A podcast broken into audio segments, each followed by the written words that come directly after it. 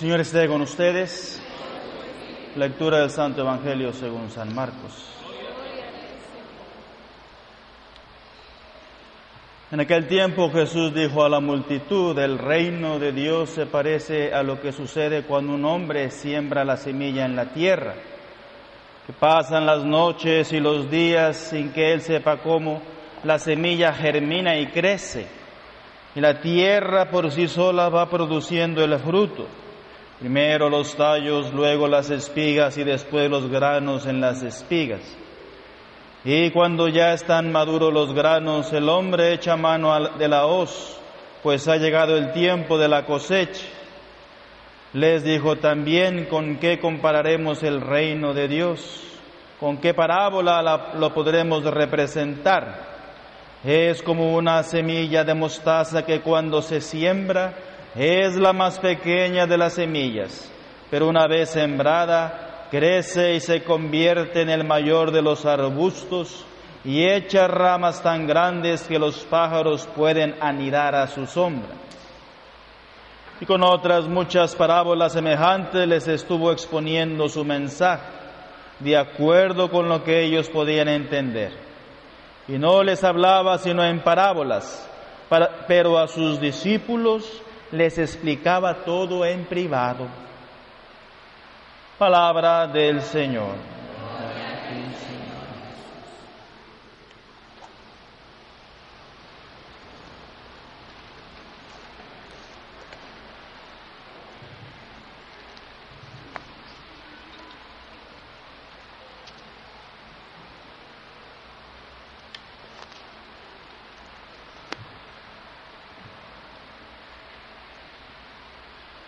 Aleluya, alaben a Dios en su templo, alábenlo en su augusto firmamento, alábenlo por sus magníficas hazañas, alábenlo por su inmensa grandeza, alábenlo al son de trompetas, alábenlo con arpas y cítaras, alábenlo con danzas y tambores, alábenlo con liras y flautas, alábenlo con címbalos sonoros, alábenlo con címbalos vibrantes, que todo viviente alabe al Señor.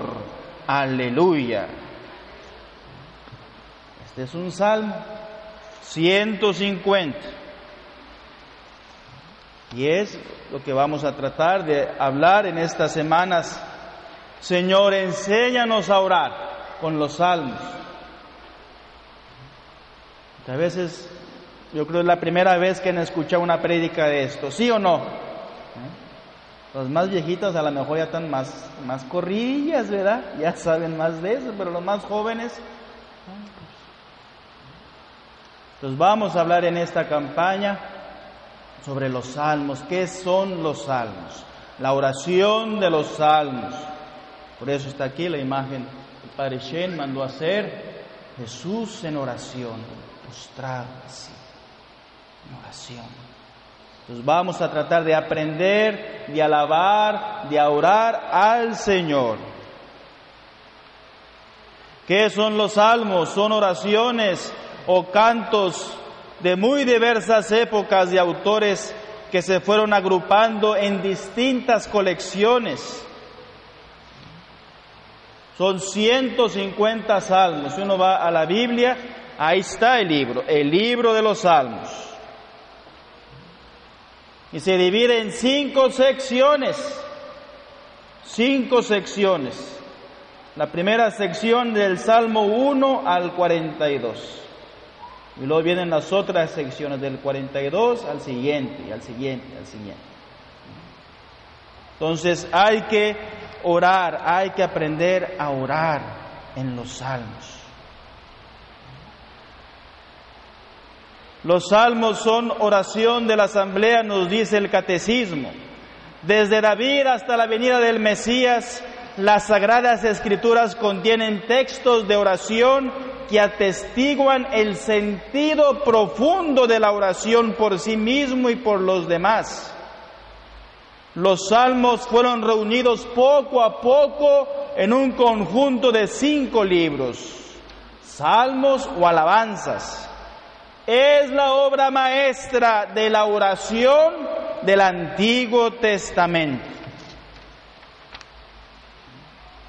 Los salmos alimentan y expresan la oración de todo el pueblo de Dios como asamblea. Con ocasión de las grandes fiestas de Jerusalén y los sábados en las sinagogas. Oración individual y comunitaria. Concierne a los que oran y a todos los hombres de la tierra. Recuerda los acontecimientos salvadores del pasado y se extiende hasta la consumación de la historia. Salmos de súplica individual y colectiva. Entonces nosotros tenemos que orar, dialogar, aprender también a leer la palabra de Dios. Y los salmos son cantos, son súplicas, son peticiones, son lamentaciones. Cuando una mujer tiene un accidente y le dicen que va a perder su niño, por ejemplo, a veces pasa, ¿verdad? Va la señora embarazada y le dice que viene problema y que está el cerebro malo ¿Y qué hace la mujer? Ay, va a la iglesia a llorarle a Jesús, ¿verdad? a llorar, venir a llorar. Está lamentándose, está sumergida en su dolor, en su pena, porque viene el nené mal. Es un lamento, un gemido de esa mujer. Es un salmo, hay salmos de esa manera. La oración es una expresión muy especial del encuentro y diálogo entre el hombre y Dios, experiencias, sentimientos espontáneos de lamento, como esta mujer, por ejemplo. O se te murió el papá, se te murió la mamá, o tu hija, o algo serio, un problema serio en tu vida está pasando.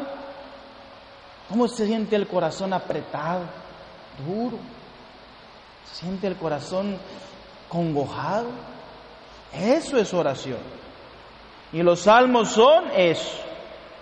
Experiencias, sentimientos espontáneos de lamento, de súplica, de confianza, de arrepentimiento, de gratitud, de alabanza, de admiración, de adoración, de profesión de fe. Todo esto es oración. Poesía y canción son los salmos. Amén. Entonces yo les explico esta introducción para que agarren un poquito la onda. Los salmos están ahí en la Biblia, son 150 himnos, 150 canciones que abarcan toda esta amalgama de, lamento, de súplica, de admiración, de alabanza, de fe, de poder. Son himnos al Dios Creador. Hay diversos tipos de himnos. Unos son salmos reales que manifiestan el reinado del Mesías que está por venir, el Rey de la Gloria. Cánticos de Sión, salmos de súplica individual y colectiva hay salmos de oración por los enfermos, por ejemplo, uno que está ahí en agonía, en la cama, olvidado, ahí está quemado ahí, un vegetal. Muchos en los hospitales hay así. Bueno, lean esos salmos por los enfermos. Lamentación, salmos de confianza, salmos de acción de gracias, salmos de instrucción, litúrgicos, históricos, proféticos, sapienciales. Amén. Hay que utilizar el corazón también, no solo la mente. Somos muy fríos, nomás la pura mente, la pura mente. No, no, no, cerebro, no. El corazón, los afectos, la pasión. Cada uno viene a la iglesia con un sentimiento, con un dolor, con una pena, con una preocupación en tu vida. Entonces los salmos te van a ayudar a eso, a descubrir, a pegar este corazón como está en ese sentimiento en ese dolor, en esa pena o en esa alegría. Te sacaste la lotería, Padre. Ah, no, pues vamos a alabar a Jesús, ¿verdad? ¿Eh? ¿Estás contenta? Tienes buen trabajo, buen billete, mucho dólar. Contento corazón, ¿verdad? Vamos a alabar a Jesús, ¿verdad? Vamos a adorar al Señor. Una buena noticia, una alegría, un gozo. Tenías un dolor, una pena, un pecado ahí muy feo, ya pediste perdón, sientes gozo, sientes alegría. Bueno, agarra un salmo. Ahí agradece a tu Dios. Agradece al Señor. En los salmos se alaba a Dios por lo que es, por su grandeza, por sus maravillas, en la naturaleza y en la historia del hombre, por su lealtad, por su fidelidad, por su capacidad inagotable de perdonar, de hacer justicia, de otorgar beneficios a los hombres y de modo especial al pueblo de Israel a lo largo de su historia. Se le pide perdón, se le pide la vida, se le pide prosperidad. Esos son los salmos. Amén. Amén, Jesús. Despiértame aquí a mujer que está ya dormida, ¿verdad? Dale un codazo, no se me duerma nadie. ¿eh? ¿Me duermen ustedes, verdad?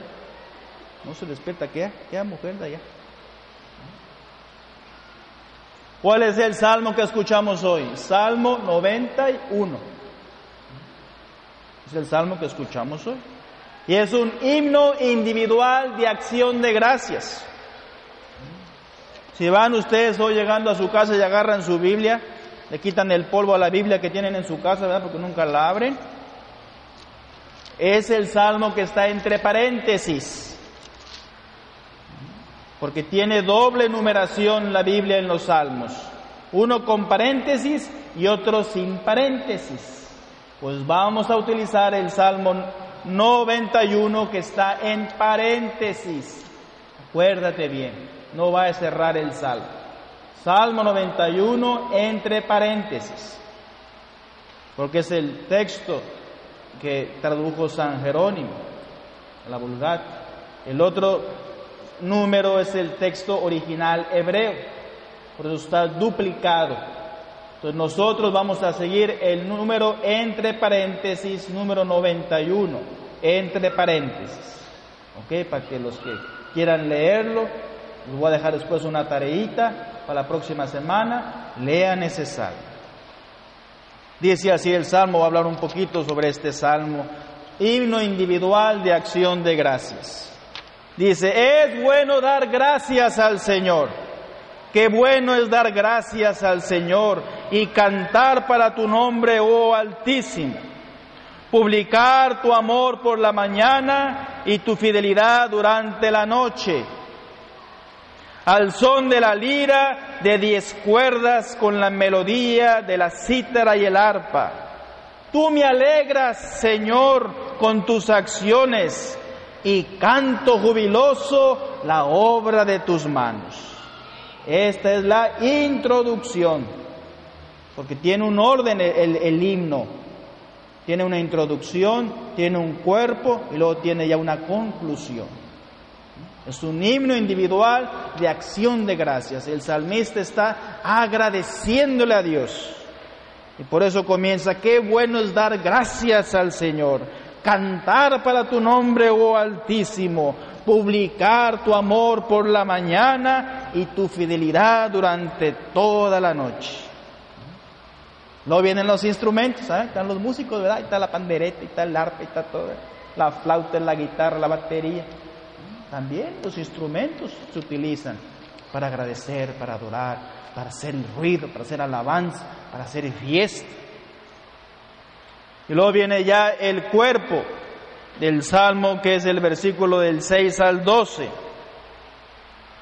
Qué grandes son tus obras, Señor, qué profundos tus proyectos.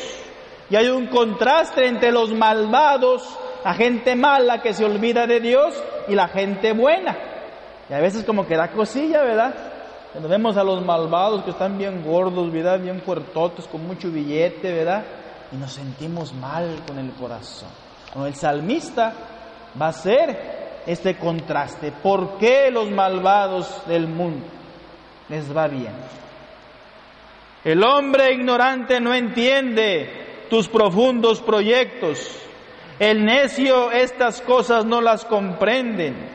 Aunque broten los malvados como hierba y florezcan los malhechores, serán exterminados para siempre.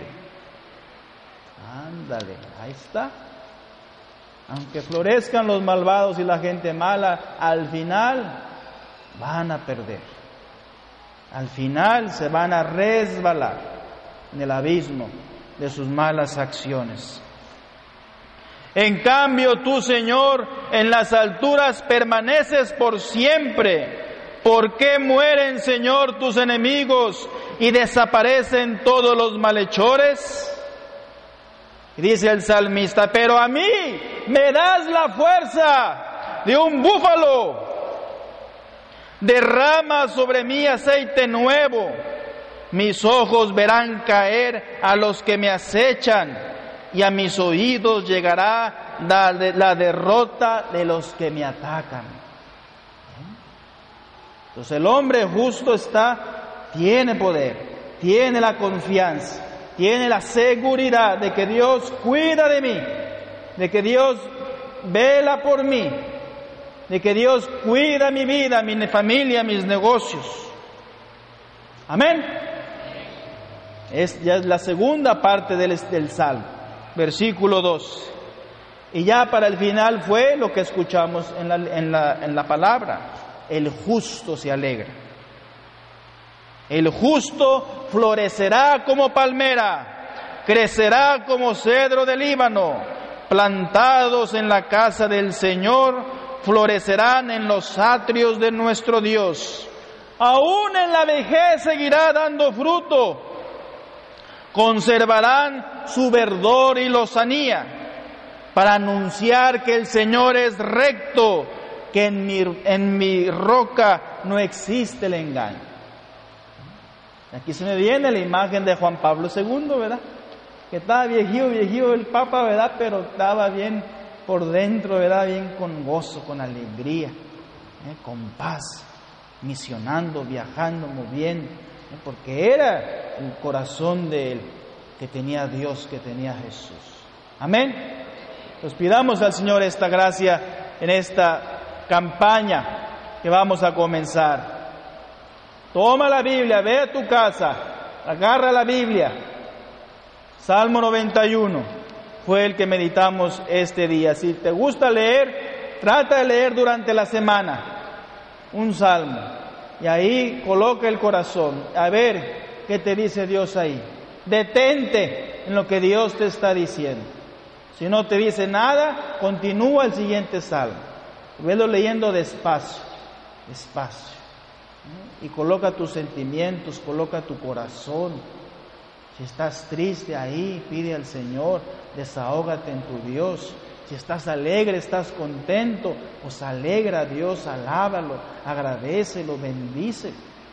Esta semana, abran la Biblia, vayan a los Salmos, del 1 al 42, es la primera sección.